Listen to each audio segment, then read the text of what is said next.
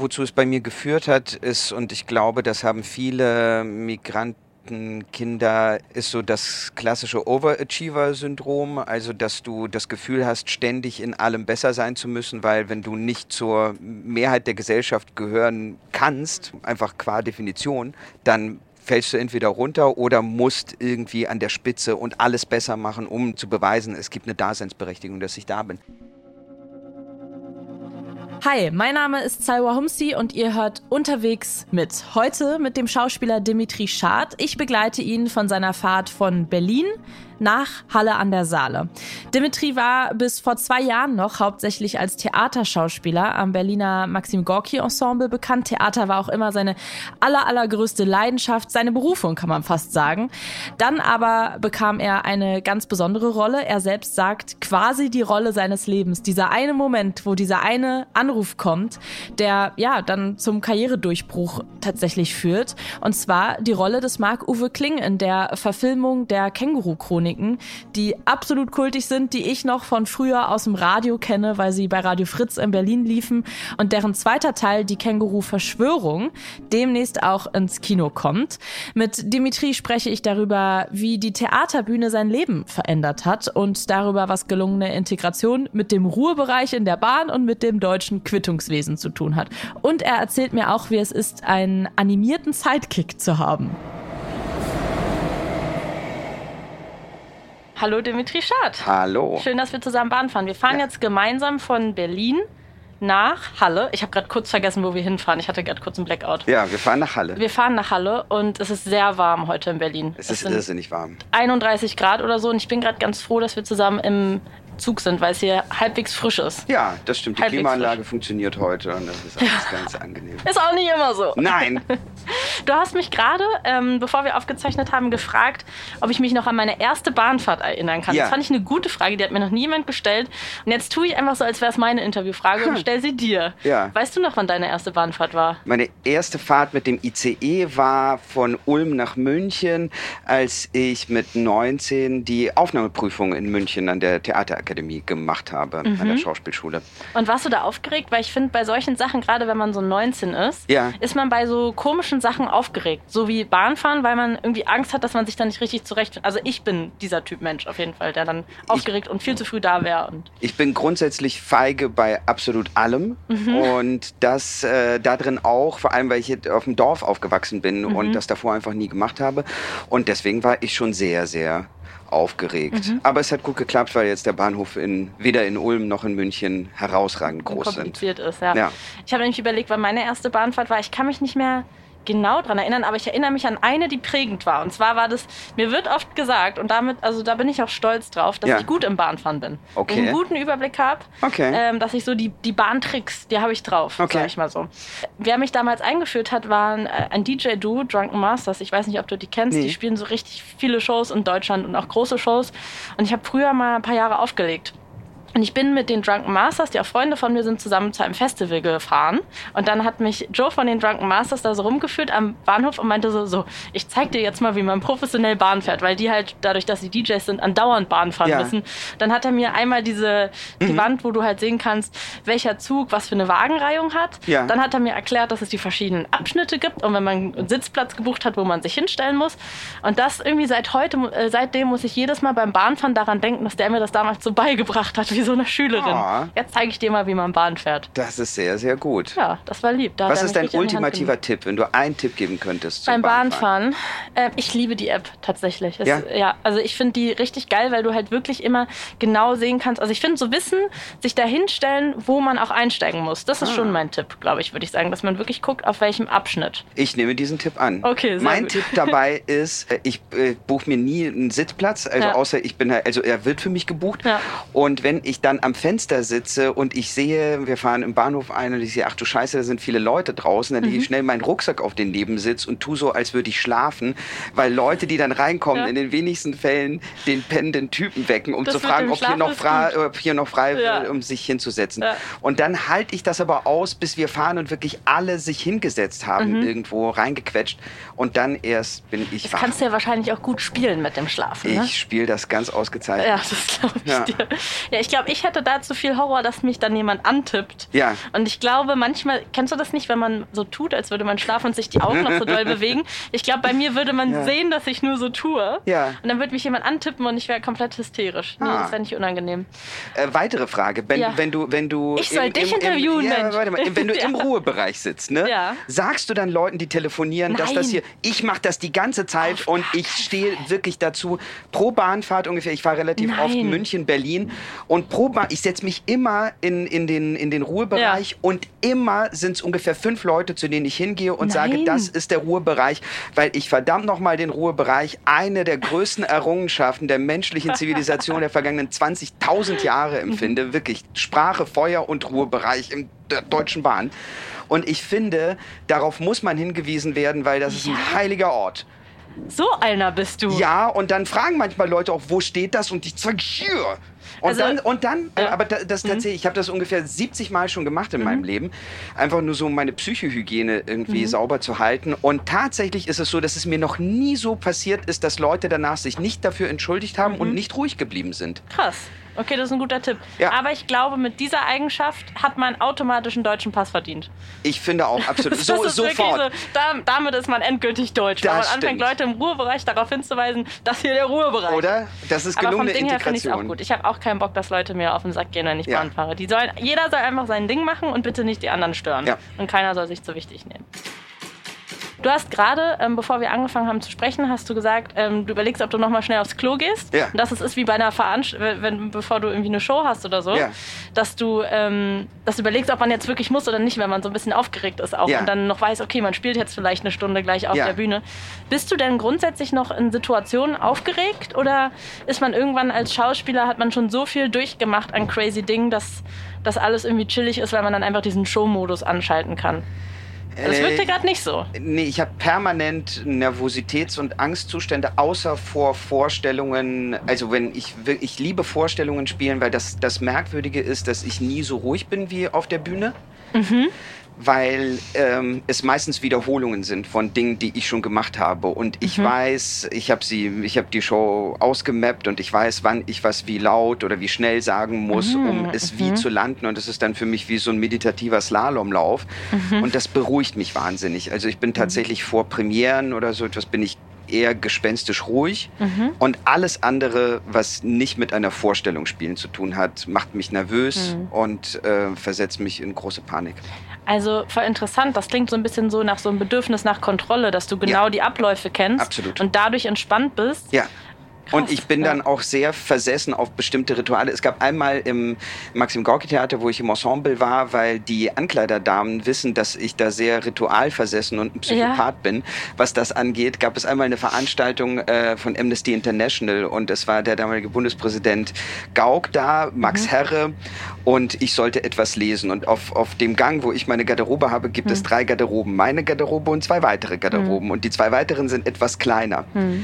Und die Ankleiderdame kam auf mich zu und hat gesagt, dass sie trotzdem dafür gesorgt hat, dass ich in meiner Garderobe bleiben kann. Und dann der Bundespräsident eine kleinere bekommen oh. hat, um oh. sich umzuziehen, weil sie wusste, dass ich nicht damit umgehen kann, dass ich ins Theater komme und in eine andere Garderobe muss. Das würde, das würde mich total irre machen. Also das ist ja. wirklich so alles, was ich an, an analen Persönlichkeitsstrukturen mhm. vorzuweisen habe, wird im Theater befriedigt. Es ist ja auch schon irgendwie eine besondere Art, dein, ja, durch dein Leben zu, zu gehen, andauernd auf Bühnen Bühnen zu stehen vor anderen ja. Menschen. Also das ist ja eigentlich komplett weird. Warum ja. macht man das? Ja. Und dadurch, dass man dann drumherum so eine Routine braucht, kann ich total verstehen, um so runterzukommen. Du hast mal erzählt in einem Interview, dass du durch eine Theater AG so ja. richtig erst deine Position in dieser Gesellschaft gefunden hast. Ja. Wie kam das dazu? Also inwiefern hat dich das da so bewegt?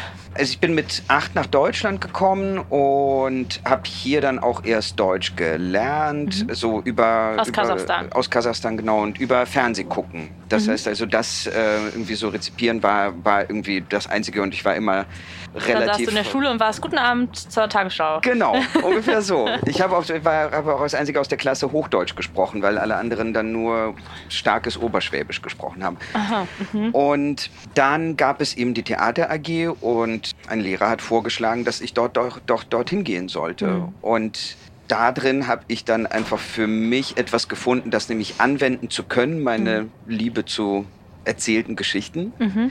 weil es das sonst nirgendwo gab oder weil ich das, das sonst nirgendwo gefunden habe und weil es auch nicht besonders viele andere Leute gab, die sich dafür interessiert haben dort, habe ich wie so eine Nische gefunden hm. für mich. Man ist ja auch in der Schulzeit eher der Uncoole, wenn man, vor allem als Mann kann ich mir vorstellen, wahrscheinlich noch mal doller oder als Junge, wenn man in die Theater AG geht. Also ich war da auch und das war auf jeden Fall, damals hat man nicht zu den Coolen in der Klasse gehört. Ich glaube, ich war davor schon uncool, bevor okay. ich in die Theater gehe. Die hatte ich nicht das, das, das, hat, das hat wirklich meiner, meiner Coolness keinen, keinen Abbruch getan. Ja. Bei mir war das tatsächlich so, ich habe auch in meiner Jugend viel Theater gespielt ja. und war auch in Theater-AGs und auch darüber hin, hinaus. Und ich bin super dankbar, dass ich das damals gemacht habe, weil ich das Gefühl habe, das hat mir in so einer Zeit, wo ich auch so die Uncoole in der Klasse war und gemobbt wurde und bla bla, hat mir das total geholfen, auch so Impro-Theater irgendwie selbstbewusst mit meiner Präsenz umzugehen. Ja. Also in einen Raum zu gehen und so wie du eine Bühne betrittst, ja. so ein bisschen. Also einfach so da zu sein und ähm, auch so andere Leute ausschalten zu können, die dich nerven. Also einfach so ähm, diese ganzen Sachen, die du dann irgendwie so im Schul-Impro-Theater oder mit Jugendlichen machst, dass du mal laut durch den Raum schreist, dass du mal anfängst zu heulen. Also so komplett weirde Sachen, wo du als schüchterner Teenager natürlich gar keinen Bock drauf hast, ja. weil mega uncool. Ist das auch so für dich? Also gibt es noch Situationen, wo dich diese Theatererfahrung ähm, bis heute irgendwie, ja, dir eine Stütze sind im Alltag vielleicht auch und Situationen, die du zu meistern hast? Mm, eine Sache, die mir so aufgefallen ist durch Spielen, ist, es gibt eine so Redeasymmetrie. Und zwar, mhm. wenn ich auf der Bühne bin und spreche und es sind vier, fünf, sechs, siebenhundert Leute im Raum ja. und die sind still ja. während ich spreche. Und ich mag dieses Gefühl. Ich mag die mhm. Konzentration darauf, weil das irgendetwas in mir ausgleicht. Und ich weiß bis heute nicht, ob es damit zu tun hat, dass es eine Zeit in meinem Leben gab, wo ich wo ich schlicht und ergreifend nicht verstanden wurde und deswegen mhm. nicht gehört wurde. Dass es so drei, vier Jahre meines Lebens gab, in denen ich mich praktisch der Außenwelt nicht wirklich mitteilen konnte. Mhm. Und ob das irgendeine strange Form von Therapie ist. Mhm. Oder stark ausgeprägter Narzissmus. Aber ich würde, Wahrscheinlich was zwischen beidem. ja. mhm. Spannend. Also hast du manchmal so wie im Film so einen melancholischen Moment, wo du kurz so rauszoomst, wenn du auf der Bühne bist und so denkst, geil, wenn das jetzt mein, keine Ahnung, neun, zehnjähriges Ich sehen ja. könnte, dass, dass die mir jetzt zuhören, dass sie mich verstehen und dass sie wegen mir vielleicht sogar Tickets gekauft haben? Oh, das, das, das ist sehr, sehr, sehr melancholisch. Aber das hatte ja. ich bisher noch nie, aber wahrscheinlich. Noch nie? Schon. Nee, nee. Krass. Nee. Aber, aber es, es rührt sofort etwas in mir, wenn du das sagst. Okay, ja. vielleicht ja nächste Mal. Ja. Ich habe letztens, ähm, ich bin großer Dua Lipa-Fan, ähm, erzähle ich viel in diesem Podcast von, mhm. habe ich ein Video gesehen, wo irgendjemand, also das natürlich kannst du dann auch immer so auslegen, wie du willst, aber wo sie irgendwie auf der Bühne stand vor so einem riesen Stadion und jemand so, so ganz nah an ihr Gesicht rangefilmt hat und quasi meinte zu erkennen, dass das so ein Moment von ihr gewesen war, mhm. wo sie halt so stand und man so kurz gemerkt hat, sie ist so kurz rausgezoomt und war so krass die sind gerade alle wegen mir hier. Mhm. Deswegen hat man, wahrscheinlich hat man in, in verschiedenen Formen so eine Situation ja hattest du das irgendwie mal in anderer Form, wo du so dachtest, okay, jetzt bin ich angekommen?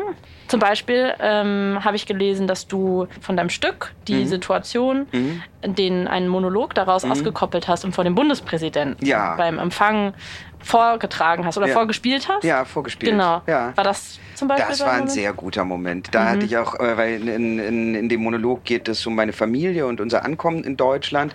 Und dann habe ich den auch so auf ein paar Vorzeige-Ausländerveranstaltungen so performt. Und mhm. als ich dort eingeladen worden bin, habe ich darauf bestanden, dass ich nur komme, wenn auch meine Familie kommen darf. Mhm. Und ähm, dann waren wir alle zusammen beim Bundespräsidenten und die mhm. saßen so schräg hinter Steinmeier während ich das erzählt habe. Und das war schon sehr, sehr, sehr schön. Mhm. Also das würde ich sagen, wenn es wenn es ein so gelungener Integrationsmoment im Leben meiner Familie gibt, dann war es das. Also auch für, für deine Familie, dass es sich so angefühlt hat, als wäre sie integriert. Ja, ja. Das ist ja nicht immer nur quasi, ja. ich finde, man spricht, das stört mich manchmal so an, an, an Integration und Migration, dass man immer so davon spricht, dass es die Aufgabe von den Leuten ist, die herkommen, sich hier zu integrieren. Ja. Aber häufig müssen die anderen sich ja auch entgegen integrieren oder sie sich integrieren lassen. Ja, das stimmt. Hm. Da hast du recht. Und was haben deine Eltern zu dir an dem Abend gesagt? die waren einfach wirklich extrem glücklich. Ich erzähle dort also so die, die Anekdote oder eine Anekdote, die ich erzähle von den, also ich erzähle von mhm. den kriminellen Machenschaften meines Vaters. Mhm. Und dass er am Ende einmal, als wir mit, mit Auto und Wohnwagen nach, nach Kasachstan gefahren sind und dass ein paar Autos uns blockiert haben eines mhm. Morgens und dass wir überfallen worden sind. Mhm. Von zwei Leuten, die mit ihren Pistolen auf meine Eltern gezielt haben und ich wusste, dass mein Vater eine Waffe dabei hat und er hat ganz ruhig mit denen gesprochen, hat denen ein bisschen Geld gegeben und einen gelben Post-it-Zettelblock rausgeholt. Mhm. Und ist dann zu uns nach hinten gekommen, zu meinem Bruder und mir. Und die, also die Typen sind weggegangen, lachend. Und mein Vater kommt zu uns nach hinten und fragt, ob alles in Ordnung ist und mhm. erzählt von diesen netten Jungs, die er gerade getroffen hat. Und mein Vater, der in den Jahren, die wir in Deutschland sind, nächstes Jahr haben wir 30-jähriges Jubiläum, dass er bis heute kein richtiges Deutsch gelernt hat. Und dann stand er also da und hat uns erzählt von diesen Jungs, die er gerade getroffen hat. Und dass er sie gefragt hat, was denn wohl sei, wenn wir auf der Strecke nochmal von derselben Bande überfallen werden würden. Und dass er sie gebeten hat, ob sie uns nicht eine Unterschrift geben könnten, dass wir schon gezahlt haben. Und die Pointe ja. ist die, dass mein Vater also von der russischen Autobahnmafia deutsches Quittungswesen verlangt hat. Und dann, so und dann hat er gefragt, ob ich glaube, ob wir das von der Steuer absetzen können. Nein. Und das finde ich so todeslustig, weil auch das, ja. spätestens nach sowas muss ja. man auch jedem sofort die deutsche wie mit Staatsbürgerschaft. Dem Ruheabteil. Genau, wie ja. mit dem Ruheabteil. Ja. Und das finde ich ist irgendwie, weil man, man spricht immer äh, also von Integration, dass es bestimmte, bestimmte mhm. Kriterien oder bestimmte Haken gibt. Und Integration ist etwas viel, viel, viel komplexeres, vielschichtigeres Klar. und unmessbares. Und, und dieser Typ, der, wenn wir, wenn wir irgendwo im Ausland sind, so, wo wir in China mal zusammen waren mit meinem Vater, dann fängt er auf einmal an, Deutsch zu sprechen mit den paar deutschen Fetzen, die mhm. er hier nicht zustande bekommt. Und das ist so merkwürdig, also mhm. dass dieser Typ so irrsinnig deutsch geworden ist, ohne Deutsch sprechen zu können. Krass. Es ist, es ist Die Identität absolut, auch so ja, bereit war anzunehmen. Ja, absolut. Mhm. Und ähm, weil du das gerade erzählt oder nee, erstmal noch ähm, zu Steinmeier. Was sagt er denn zu allem, wenn er sich so einen so Monolog anhört? Was waren seine Gedanken dazu? Habt ihr danach geredet? Wir haben danach kurz geredet. Er war sehr amüsiert, hat mein Vater gefragt, ob das alles so stimmte. Und ja. mein, mein, Vater hat äh, sehr fröhlich vor sich hingenickt, ja. Mhm. Okay. Mhm. Ähm, du hast auch äh, das gerade schon angedeutet, dass Sprache bei dir logischerweise immer wieder ein großes Thema war, weil ja. du ja auch mit Sprache arbeitest in dem Sinne und dass du immer noch oder zumindest ähm, früher Situationen hattest, wo du, wenn du irgendwie nervös warst, dich besonders hochgestochen ausgedrückt hast oder ja. so das Gefühl hattest, dich besonders akademisch auszudrücken, ja. Autoren zu zitieren und so und dass das aus so einem ja fast Trauma entstanden ist, dass dir früher eben die Sprache gefehlt hat. Hast du das immer noch bis heute? Ich erwische mich selbst dabei, wie ich versuche, klüger zu tun, als mhm. ich bin, aus panischer Angst davor, richtig dumm zu wirken, mhm. Glaube auch wieder in dieser Zeit, wo ich hm. schlicht und ergreifend mich nicht ausdrücken konnte, es so präsent war und irgendwie um mhm. diese weiß ich nicht, um dieses Loch irgendwie zu stopfen, hm. dass ich das probiere. Mhm. Und dann merke ich, wie meine Gedanken eigentlich woanders hin galoppieren oder ich gar nicht weiß, wie ich den Satz beenden soll, den ich sehr hochtrabend angefangen mhm. habe. Deswegen versuche ich mich zu zügeln da drin, ja. Ist das auch ein Problem, habe ich mich gefragt, vielleicht aus dieser Kulturbranche und in diesem Fall, also das, da bin ich ja auch unterwegs mhm. und ich habe schon oft das Gefühl, dass man so einen sehr elitären, akademischen, auch im Journalismus Anspruch mhm. hat häufig und dass man auch oft auf Leute äh, trifft, die gerne hoch hochtrabend reden und die sich darüber identifizieren und die andere auch vielleicht abwerten, die nicht so sprechen können. Also fast schon so eine Form von, von Klassismus, weil Kultur in unserer Gesellschaft häufig so was sehr elitäres, akademisches ist. Mhm. Und alleine, wenn du nicht studiert hast, hast du ja eigentlich gar nichts zu suchen. Sagt keiner, aber die, die Gefühle werden so vermittelt. Ist das auch was, was du so zum Beispiel in der Schauspielbranche erlebt hast? Nee, ich, so, also in der Schauspielbranche ist man, glaube ich, auch relativ stolz darauf, dass man dumm ist. Mhm. Wahrscheinlich. Nee, also das stimmt so. Es gibt so mhm. von Thomas Bernhard einen Satz, ein intelligenter Schauspieler ist so selten wie ein Arschloch im Gesicht. Mhm. Und äh, es stimmt erstaunlich oft. Hm. Und also das, das ist tatsächlich keine besonders intellektuelle, keine besonders intellektuelle Blase, würde mhm. ich sagen. Mhm.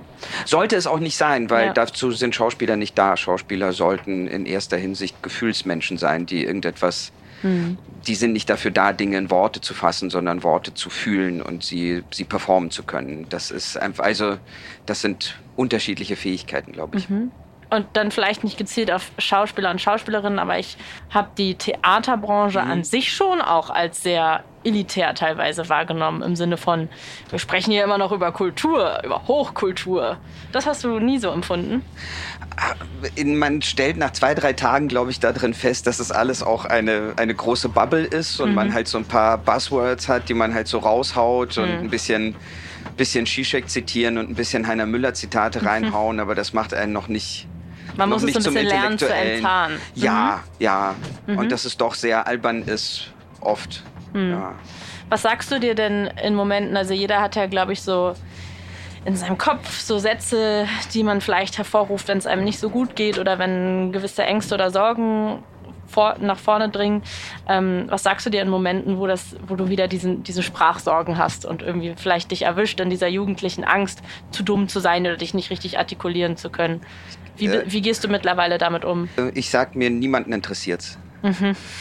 Niemand interessiert sich wirklich dafür und allen ist das egal. Ich habe so, glaube mhm. ich, einen, weiß ja nicht, einen mich selbst schützenden Nihilismus oder so eine Bedeutungslosigkeit des mhm. eigenen Daseins, aber im sehr positiven Sinne. Das ist ja. so, das hat mich angefangen von Sorgen zu befreien, die ich der Welt gegenüber habe oder so. Das, dass man aufhört, sich Sorgen darüber zu machen, was andere Leute über einen denken, wenn man feststellt, wie selten sie es eigentlich tun. Mhm.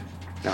Was ich in dem Fall auch mir als, als einen stärkenden Gedanken vorstellen kann, ist natürlich auch die Perspektive, dass man das dann vielleicht in, in dem Fall Migrationshintergrund oder fast schon eine geflüchteten Erfahrung vielleicht dann als für sich selbst abwertend, also dass man sich selbst das sagt, dass man dann irgendwie weniger wert ist, weil man nicht die Sprache so gut sprechen kann und nicht mhm. so hm. gut angekommen ist in diesem Land. Und eigentlich ist es ja ein absoluter Schatz, weil hättest du diese Perspektive und diese Geschichte nicht, hättest du sie nicht äh, Steinmeier erzählen können. Ja. Wie empfindest du das denn in der, in der Schauspielbranche selbst? Also du hast ja sechs Jahre im, am Maxim Gorki ähm, Theater, auch warst du Teil des Ensembles. Mhm. Inwiefern hat sich das denn im Vergleich zu anderen Theatern vielleicht auch irgendwie unterschieden? Wie, wie hast du das wahrgenommen, dort zu arbeiten?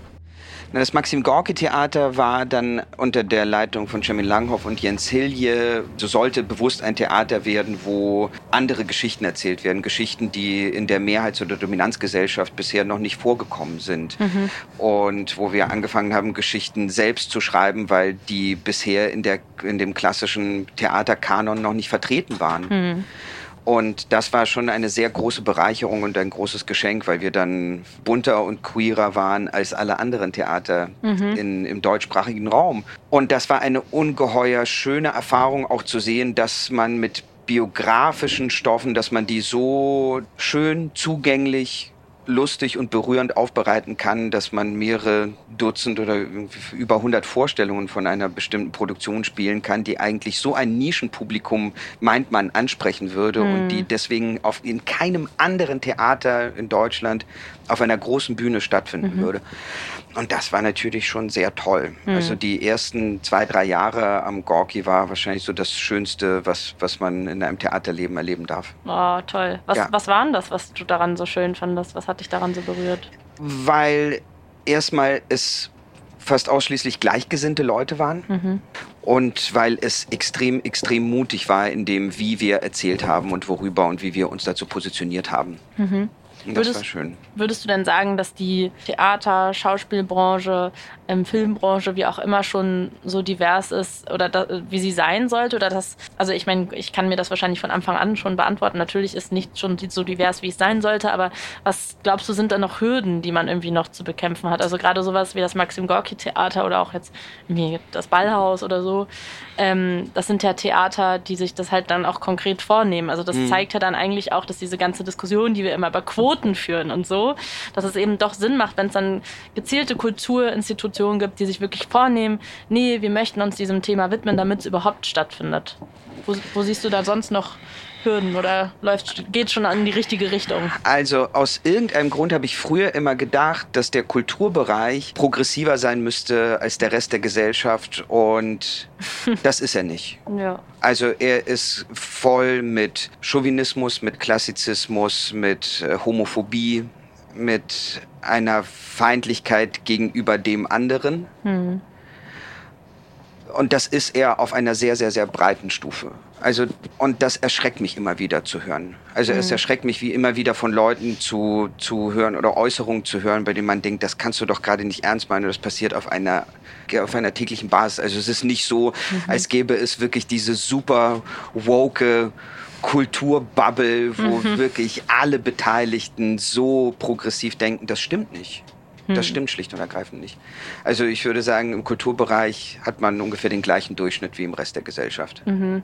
Und es muss extrem, extrem, extrem viel getan werden ist ja auch ein Spiegel der Gesellschaft am Ende. Ne? Man hat dann häufig so die Erwartung, dass, keine Ahnung, ich kenne das aus so Diskussionen, wenn man jetzt über sexistische Rap-Songs spricht, ja. dass man dann so ist, warum ist das sexistisch, wie kann das sein? Ja. Und äh, dann denkt man sich, naja, weil unsere Gesellschaft sexistisch ist. Natürlich haben wir Musik, die sexistisch ist. Natürlich mhm. haben wir Filme, die sexistisch sind. Also warum erwartet man dann da, ja. dass das auf einmal so aus der Gesellschaft verschwindet? Ist ja eigentlich komplett absurd. Stimmt.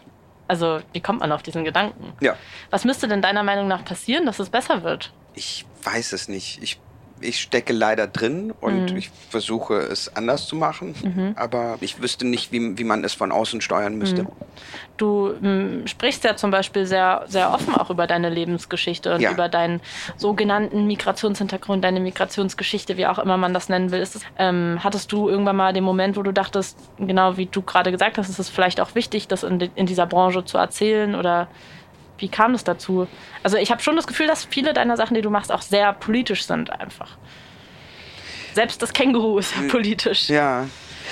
Ich, es war keine bewusste Entscheidung. Es hat sich Stück für Stück, glaube ich, dorthin entwickelt und mhm. hat schon sehr damit zu tun gehabt mit der, mit der Programmausrichtung, die wir anfangs in, im, im Gorki hatten. Mhm. Ich glaube, sonst wäre mhm. ich, ich hätte mich woanders wahrscheinlich anders entwickelt und wäre nicht mit der Art von ah, diskursiv denkenden Menschen und Leuten, die den Diskurs tatsächlich vorantreiben und nicht nur hinterhertraben, mhm. dass ich wirklich das große Glück hatte, mit extrem klugen, sehr feinfühligen und sehr vorausschauenden Menschen zusammenzukommen. Mhm.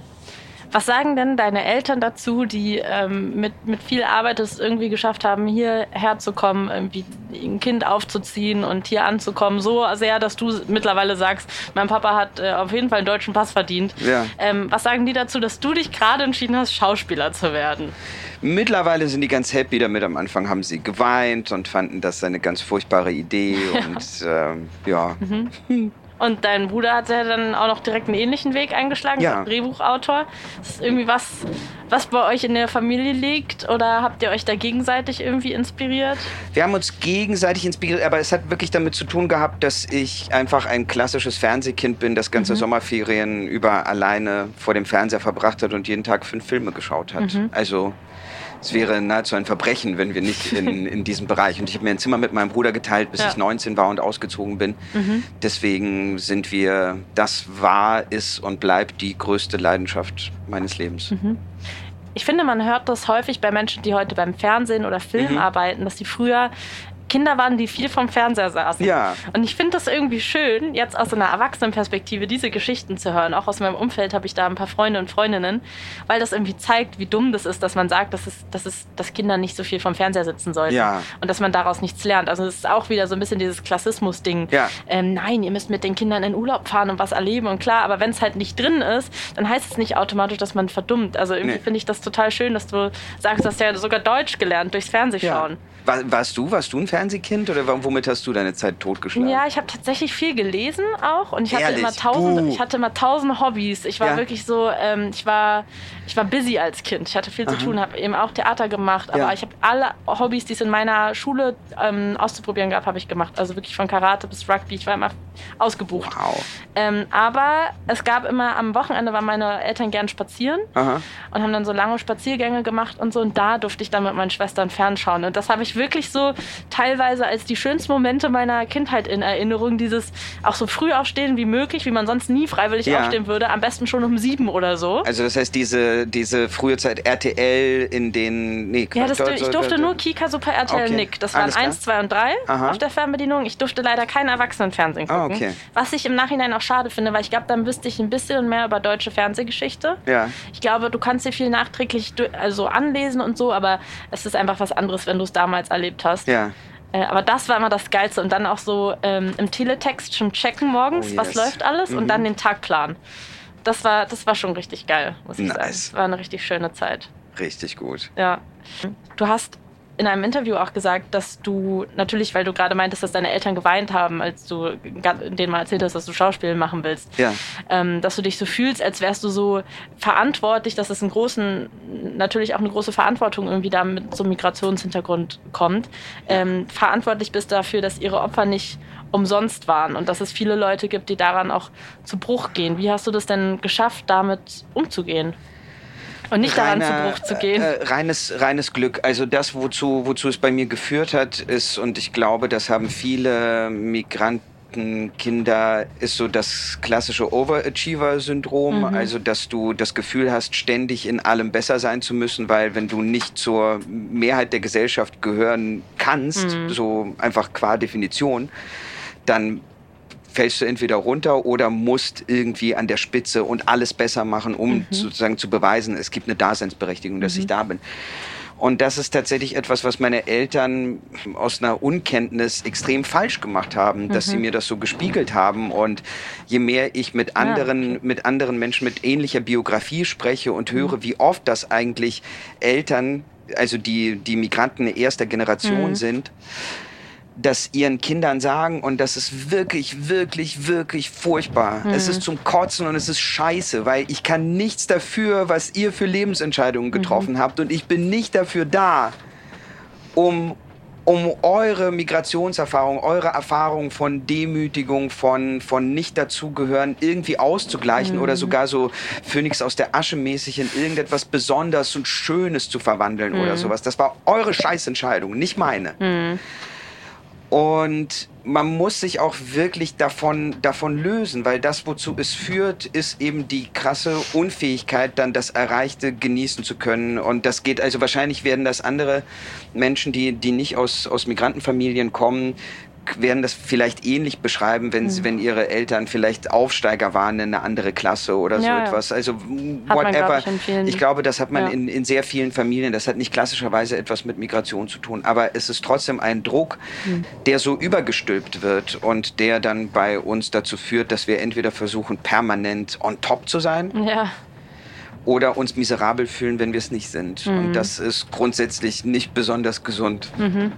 Ja, ja kenne ich auch sehr gut. Also ich ja, habe ne? das, hab das auch gehört. Aber ich glaube auch nicht nur dieses, dass einem das gesagt wird, sondern auch zu wissen, dass man. Ja. Äh, also ich glaube, bei mir war es eher so, dass mein Vater mich dafür sensibilisieren wollte. Er konnte damals das Wort Rassismus noch nicht benennen. Ja. Aber er hat mir versucht, als Kind immer zu erklären, ich habe das überhaupt nicht verstanden, dass es für mich immer anders sein wird als für andere. Ja. Und er hat es aber mal schön formuliert. Er meinte immer, du bist was Besonderes. Oh. Also wenn irgendwie Lehrer ähm, scheiße zu mir waren, aufgrund aufgrund des Aussehens meines Vaters, meines Namens oder was auch immer, hat mein Papa immer gesagt, du bist was Besonderes und es wird immer so, so, so sein. Also es wird dir immer wieder, äh, du wirst es immer wieder erfahren. Er hat versucht, quasi meinen Migrationshintergrund als zu, zu einem Schatz zu machen. Mhm. Ähm, jetzt nicht so, dass ich irgendwie dachte, ich bin hier was Besonderes in dem Sinne, sondern es eben nicht schlecht dastehen zu lassen. Aber ich glaube, trotzdem ist es super schwer, sich davon zu lösen, weil das natürlich auch durch die Gesellschaft sehr verinnerlicht ist, dass man, dass man weiß, man muss ja faktisch härter arbeiten. Also genau wie du gesagt hast, du musst es ja alleine schon deswegen faktisch härter arbeiten, weil du die Sprache erstmal lernen musst. Du hast einen Ressourcennachteil. Ja, du bist äh, quasi auf so einem Feld, ja. Startfeld irgendwie zehn Meter hinter den anderen. Ja. Wie löst man sich denn davon? Hast du da einen Tipp? Therapie. mhm. Therapie und Meditation und sehen, mhm. wohin das führt, wenn man es, wenn man es nicht kann. Mhm. Äh, das ist wirklich eine Fähigkeit, die man dann, also die ich mhm. erlernen muss und immer noch versuche zu erlernen mhm. und ein bisschen vorangekommen bin, aber es ist noch sehr viel zu tun. Du hast in der Verfilmung von den Känguru-Chroniken den Marc-Uwe Kling, die Hauptrolle quasi neben dem Känguru ja. gespielt. Ja. Und gesagt, dass das eigentlich für dich so der Moment war, nur kam dann natürlich Corona und so weiter und so fort, wo du dachtest, jetzt ist der Moment in meiner Karriere. Ja. Also so dieser eine Moment, auf den man irgendwie immer hinstrebt, wahrscheinlich genau durch solche Erzählungen auch. War es denn der Moment? Also es wahrscheinlich ja auch in der Branche so läuft, dass man dann einmal in so einem großen Kinofilm vorkommt, dass es dann auch so eine Kettenreaktion ist, oder nicht? Ja, das ist schon so. Und ich meine, gut, das, das Universum hat es dann nicht besonders gut gemeint mit dem Film oder der Welt. Und trotzdem war das natürlich dann so der karriereverändernde mhm. eine Moment oder die eine Rolle, die, die dann auf einmal andere Dinge eröffnet und möglich mhm. macht. Und das ist schon ein, ja, ein großes großes Glück, dass ich das bekommen mhm. habe. Und direkt danach, jetzt, also naja, nicht ganz direkt danach, zwei Jahre später spielst du jetzt beim zweiten Teil mit. Ja. Und ähm, ich habe einen richtig coolen Trailer zu einer Netflix-Serie yes, gesehen, Cleo mit Cleo. Jella Hase. Ja. Das sah auch richtig geil. Das, das ist auch wieder super geil. politisch. Ja. Also das zieht sich schon bei dir so ein bisschen durch. Ja. Aber da kann man, also man kann schon so ein bisschen von außen sehen, vielleicht will ich es jetzt auch sehen, dass, ja. jetzt, dass jetzt schon noch größere Rollen kommen. Also auch gerade wenn man jetzt abgesehen von dieser Theaterwelt, die du ja auch wahrscheinlich so ein bisschen durchgespielt hast. Genau, die, die Theaterwelt ist für mich jetzt momentan durch. Mhm. Also ich gehe gerade gerne wieder hin und schaue mir wieder Sachen an und versuche mich inspirieren zu lassen. Aber momentan tatsächlich kommen sehr, sehr, sehr große, schöne Anfragen, die mhm. ich machen kann und ebenso mit der männlichen Hauptrolle neben Jella Hase bei Cleo und Känguru Teil 2. Ich habe jetzt ein paar Sachen für Herbst abgesagt, um, mhm. um an einer eigenen Serie zu schreiben. Oh, geil. So, das ähm, ist ganz gut momentan. Mhm. Und tatsächlich ist auch gerade das Schöne, dass ich zum Beispiel bei Cleo, das wurde geschrieben von den Haribos, von dem, von dem Autorentrio, das Four Blocks mhm. geschrieben hat und die mich zum Beispiel als. Ach, deswegen ist als, da so viel Action drin. Yes, und die mich als einen Autoren einfach auch wahrgenommen haben Ach, da drin und mir mhm. wirklich die Möglichkeit gegeben haben, über weite Strecken die Figur zu gestalten, wie ich möchte und cool. die Texte so zu verändern, wie ich das möchte und die, mhm. die Szenen daran anzupassen, was natürlich ein sehr großes Geschenk ist. Also momentan mhm. erlebe ich wirklich die große Freiheit. Ähm, in großen Kino- oder Streaming-Rollen, die, also die gleiche Freiheit zu haben, wie ich sie bis vor kurzem am Theater hatte. Mhm. Und das ist etwas sehr, sehr, sehr Besonderes. Schön. Ja. Herzlichen Glückwunsch. Das Dankeschön. ist ein Moment, den man mal genießen kann, Absolut. finde ich. Das klingt ja. richtig gut. Nein, eigentlich führe ich momentan, glaube ich, das Leben, was ich mir immer gewünscht habe zu führen. Oh, toll. Ja. Das klingt richtig gut der Känguru-Film, der ist ja auch wirklich außergewöhnlich im Spielen, kann ich mir vorstellen, mhm. weil du ja mit einem Känguru spielen musstest und natürlich ist es kein echtes Känguru. Wie habt ihr das gedreht? Hast du die ganze Zeit quasi mit einer in, in die Luft geredet und das wurde dann da später eingesetzt oder wie, wie läuft das ab? Ähm, es wird mit Motion Capturing Anzügen gemacht. Also mhm. es gibt einen Schauspieler, mhm. der das hauptsächlich gespielt hat, Volker Zack. Der musste kleiner sein als ich, damit das, weil beim mhm. Animieren wird das dann drüber gelegt über ihn. Das Aha. heißt also, er musste kleiner sein, damit er nicht zuerst rausgerechnet werden muss aus dem Bild, sondern mhm. damit man die Animation sozusagen auf ihn draufklatschen kann. Und er spielt mhm. neben mir, hat auch so eine Kamera, die sein, die sein Gesicht währenddessen aufzeichnet. Aha. Und diese ganzen Daten Krass. werden dann von Trickster, das ist die Visual Effects Firma, mhm. verarbeitet und die mhm. haben ebenso dieses Modell dann animiert und gestaltet. Und, und auf ihn draufgepackt. Wird dann auf ihn draufgepackt. Ah. Und ja. Und dann muss er auch schon versuchen, so zu spielen und sich zu bewegen und sein, sein Gesicht auch zu bewegen, wie das Känguru das würde auch? Ähm, ja, wobei es mittlerweile eigentlich auch, ich glaube jetzt so beim zweiten Teil, wo wir das jetzt gedreht haben, war es zum Teil auch gar nicht nötig, weil sie diese Punkte auch nachträglich verschieben können und mhm. bewegen können, wie sie wollen. Also es ist dann einfach ein Referenzwert dafür. Und manchmal ist aber auch niemand dabei. Mhm. Manchmal werden zum Beispiel Autoszenen, wo es schlicht und ergreifend mhm. von, der, von der Verbindung, von der technischen, mhm. gar nicht funktioniert oder es leichter ist, dass ich mhm. wirklich mit niemandem spiele mhm. und dann das Känguru nachträglich eingesetzt wird. Ist jetzt natürlich nicht ganz dein Part, aber ich stelle mir direkt die Frage, wie, wie sehr man Bock darauf hat, etwas zu spielen, wo man später gar nicht mal die Credits für bekommt als Schauspieler, ja. weil man ja gar nicht ersichtlich ist. Man muss sehr uneitel dafür sein. Ja, oder? Ja. Wahrscheinlich. Ja. Es ist wahrscheinlich so wie die Rolle der Frau, die am Anfang der Serie stirbt oder so, aber dann eine wichtige Szene hat. Nein, aber Zack hat das wirklich ganz, ganz, ganz fantastisch gemacht und mhm. sich da wirklich extrem, also der mhm. macht das bezaubernd gut und ebenso uneitel eitel, dass man es dann auch wieder loslässt. Ja. Mhm. Und du kanntest aber die Känguru-Chroniken vorher gar nicht richtig, ne? Kanntest ich bin ja eine Berlinerin und ja. ich hab, bin mit Radio Fritz aufgewacht, aufgewachsen ja. und aufgewacht. Und da liefen die natürlich ja. immer. Deswegen haben die mich sehr geprägt. Ja als Kind und Jugendliche? Nee, ich, ich, bin, äh, ich bin danach erst eingestiegen, mhm. also dann in der Vorbereitung aufs Casting. Und war das schwer für dich? Also es ist schon so das Faszinierende, an irgendetwas beteiligt zu sein, was Leuten wirklich viel bedeutet mhm. und was wirklich sehr viel in ihnen auslöst. Das ist schon etwas sehr Besonderes und man mhm. fühlt sich auch wie so ein bisschen ein Hochstapler, der da so reingekommen ist. Ich fühle mich ein bisschen wie so ein Hochstapler, der ja, da so reingekommen ist. Weil du das vorher nicht kanntest? Nee, ich glaube, weil es ist so, so ein bisschen wie so der, der weiß ich nicht, der Stiefvater, der jetzt so in die Familie mit reinkommt mhm. und äh, irgendwie so das, das komische Ding von außen ist. Mhm. Und war es aber im Nachhinein, also es kann ja auch einerseits, klar, wenn es Kultstatus hat, geht man vielleicht davon aus, dass man da total drinsteckt, aber es kann ja auch ein Vorteil sein, dass du da einfach nochmal einen ganz anderen Blick drauf hast. Das stimmt, könnte es eigentlich, aber ich, also ich, nicht. ich nee, war, war, es eigentlich nicht. Aber ich ja. fühle mich sehr, sehr, sehr wohl in der Rolle, weil mhm. also Marc-Uwe Kling, der also das Mastermind dahinter mhm. und der jetzt im zweiten Teil auch Regie geführt hat, mhm. Ist eine der wenigen Personen, die ich kenne, die ich wirklich als Genie bezeichnen mhm. würde und der, der so eine klare Vision davon hat, was mhm. er dort tut. Grundsätzlich egal, was er literarisch anpackt und kann man sich einfach zurücklehnen und ihn machen lassen. Mhm. Ja. Und dieser ganze Casting-Prozess für den Film, ja. ähm, ich kenne mich überhaupt nicht aus, wie das ist so bei so großen Filmen. Du hattest da mal irgendwo von erzählt und ich dachte mir so, wow, das ist echt noch deutlich aufwendiger und, und noch viel mehr Etappen, bis man dann endlich festgelegt wird als Schauspieler, als ich dachte. Also ich dachte, das ist mhm. so, es gibt irgendwie ein Casting, das sind dann viele Leute, dann gibt es nochmal eine engere Auswahl und dann dann weiß man, ja, okay, du bist es. Oder, ja. oder so diese romantische Vorstellung, es gibt ein Riesencasting und dann stehst du da und ist so, es kann nur er spielen. Und dann werden allen anderen abgesagt, damit das Casting abge, abgeschlossen. Die anderen müssen alle gehen. Ja. Wie, wie war das da? Also im Nachhinein, äh, Marc Uwe hat mir mittlerweile gesagt, dass er eigentlich schon beim, ähm, beim ersten Durchsichten der, mhm. der, der E-Castings, also der selbst aufgenommenen Self-Tapes, das Gefühl hatte, der ist es. Mhm. Ich weiß natürlich nicht, ob es stimmt oder mhm. nicht. Aber ähm, es war ein sehr, ein sehr langer Prozess, aber ich finde im Nachhinein auch wirklich ein sehr guter, weil der dann sehr gründlich war. Also mhm. dann weiß ich zumindest, ist das wirklich, man hat alles durchgeguckt, was mhm. es gibt und sich wirklich bewusst dafür entschieden, dass mhm. ich offenbar irgendwie reinpasse. Es gibt also keine negativen Überraschungen am Set, dass man so ist, oh Gott, der passt doch nicht.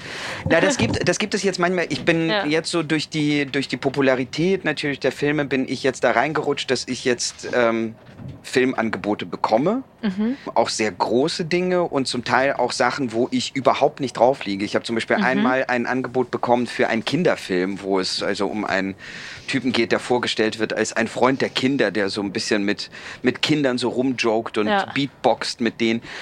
Und das Merkwürdige war, dass es mir vorgeschlagen worden ist, ohne zu überprüfen, ob ich überhaupt mit Kindern spielen kann, weil ich kann nicht mhm. mit Kindern. Ich, okay, ich, Kinder okay, finde ich extrem merkwürdig. Kinder finden mich okay. extrem merkwürdig.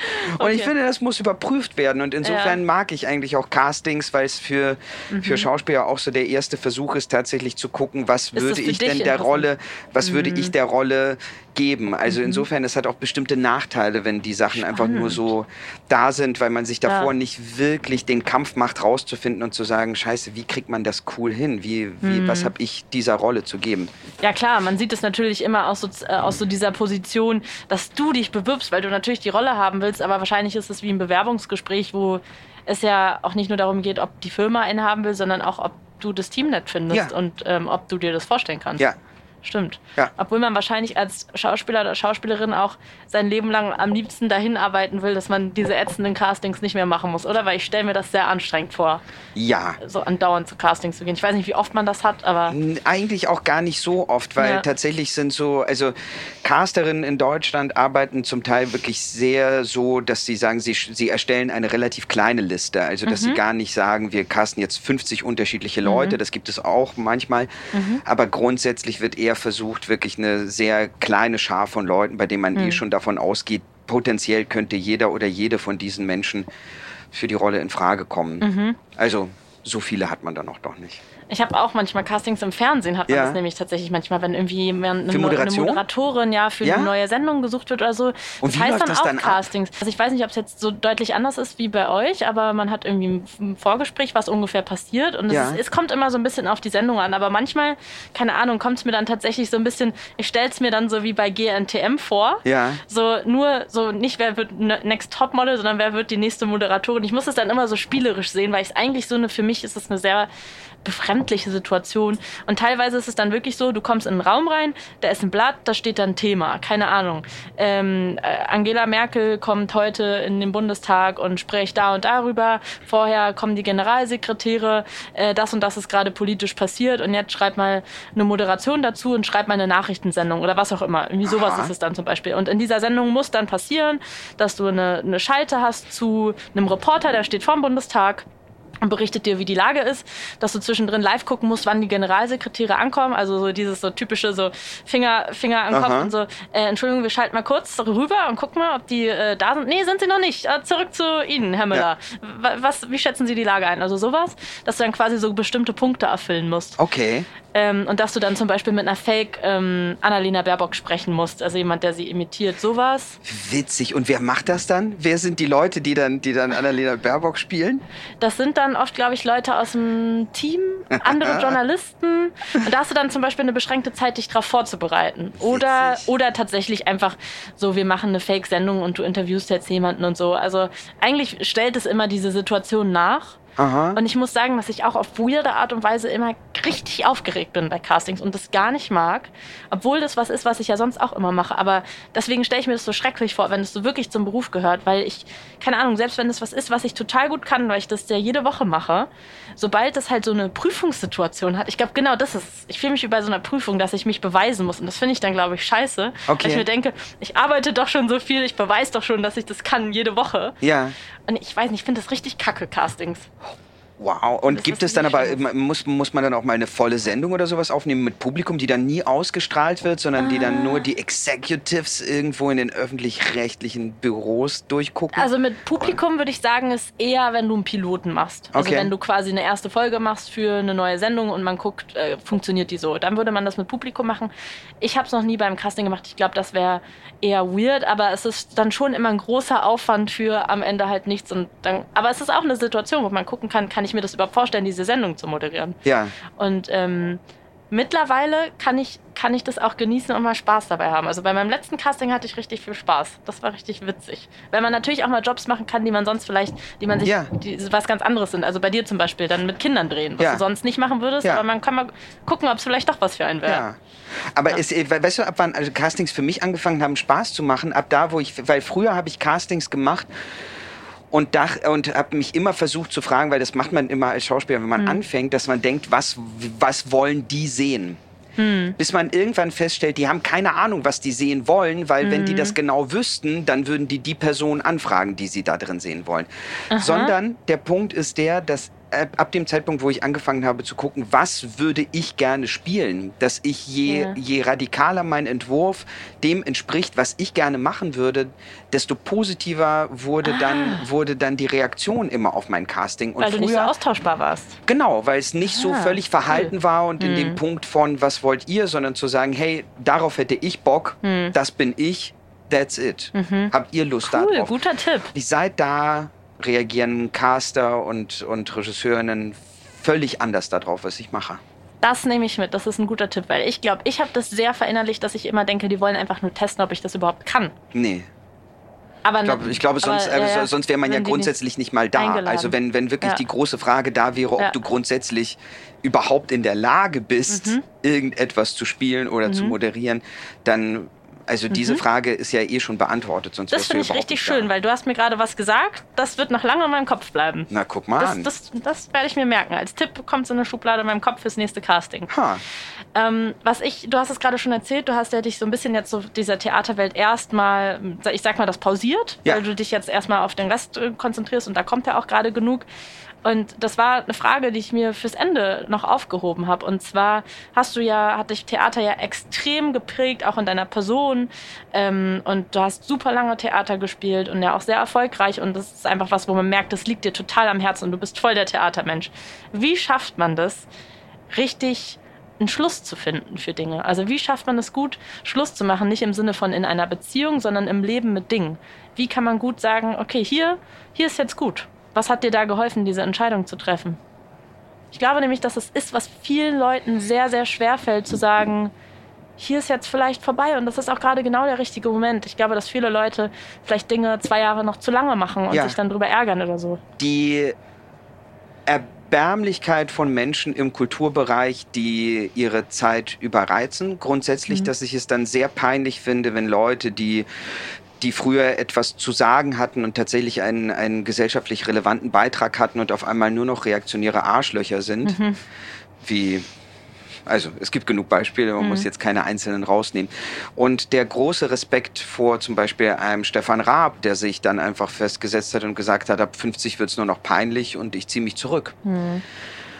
Und ich finde, Zeit, also bei, bei allem, wie wir bombardiert werden mit unterschiedlichen Unterhaltungsmöglichkeiten, ist es so, dass ich fest daran glaube, dass man etwas zu erzählen haben muss, um dieser Aufmerksamkeit mhm. überhaupt gerecht zu werden. Mhm. Also um einem Tag von jemandem wirklich bereichern zu können. Und mhm. im Theater ist es so, dass Leute irgendwo hinkommen an einem bestimmten Datum. Sie nehmen sich einen Babysitter, sie bezahlen 50 Euro pro Karte und dann werden, sind die 200 Lappen los und sitzen da und ich will sicher sein, dass ich in Top-Laune und Top-Leistung mhm. bin, um diesen Menschen einen schönen Abend zu geben. Mhm. Und sobald ich spüre, dass ich das nicht mehr tue, muss ich etwas anderes machen. Und das ist einfach etwas, wir, also es darf nicht zum Selbstzweck werden und zu einer Egopolitur. Und wenn man wirklich nichts zu sagen hat außer heißer Luft, dann mhm. sollte man es lassen. Und mhm. ich hatte einfach das Gefühl ab einem bestimmten Zeitpunkt, dass ich weder formal noch inhaltlich alles, mhm. alles. Mhm. Eben, das ist das Stichwort. Also, dass man wirklich etwas zu sagen haben sollte. Und mhm. sobald man es nicht hat, aufhören zu reden. Sehr gut, da habe ich mir jetzt direkt noch einen zweiten Tipp am Ende abgeholt und natürlich auch für alle, die jetzt bis hierhin zugehört haben. Vielen Dank dir für die Fahrt. Wir haben fünf Minuten Verspätung und rollen jetzt gleich in Halle 1. Hat sehr viel Spaß gemacht und ich hoffe, dass du nicht zu aufgeregt warst. Nein, das hat mir sehr großen Spaß gemacht. Danke dir Dankeschön. und viel Erfolg bei deinen ganzen weiteren Filmen. Ich freue mich sehr auf die Serie Cleo, wirklich. Sieht aus wie was, was mir sehr gut gefallen hat. Es ist der Hammer. Ja. Ist richtig toll. Sehr gut. Danke yes. dir. Dankeschön. Wie immer hoffe ich sehr, dieses Gespräch, diese Folge von Unterwegs mit, in diesem Fall mit Dimitri Schad, hat euch gefallen, hat euch Spaß gemacht, hat euch inspiriert. Ein paar Tipps sind ja bei rumgekommen. Wenn ja, dann könnt ihr sehr gerne diesen Podcast hier unterstützen. Und das geht sehr einfach, indem ihr ihn weiterempfehlt an eure Freunde, an eure Freundinnen oder uns eine positive Bewertung gibt, uns folgt, Kommentare hinterlässt und so weiter und so fort. Die nächste Folge erscheint in 14 Tagen mit einer Premiere zum ersten ersten Mal begleite ich nämlich gleich zwei Gästinnen. Bin sehr gespannt, wie das wird, nämlich die Moderatorinnen des Mordlust-Podcasts, Paulina Kraser und Laura Wohlers. Mit den beiden kann ich mich ein bisschen gruseln, wenn wir über True Crime sprechen. Und die übrigens auch ihre gesamte Podcast-Live-Tour mit der Bahn machen. Und damit bis in zwei Wochen. Ciao.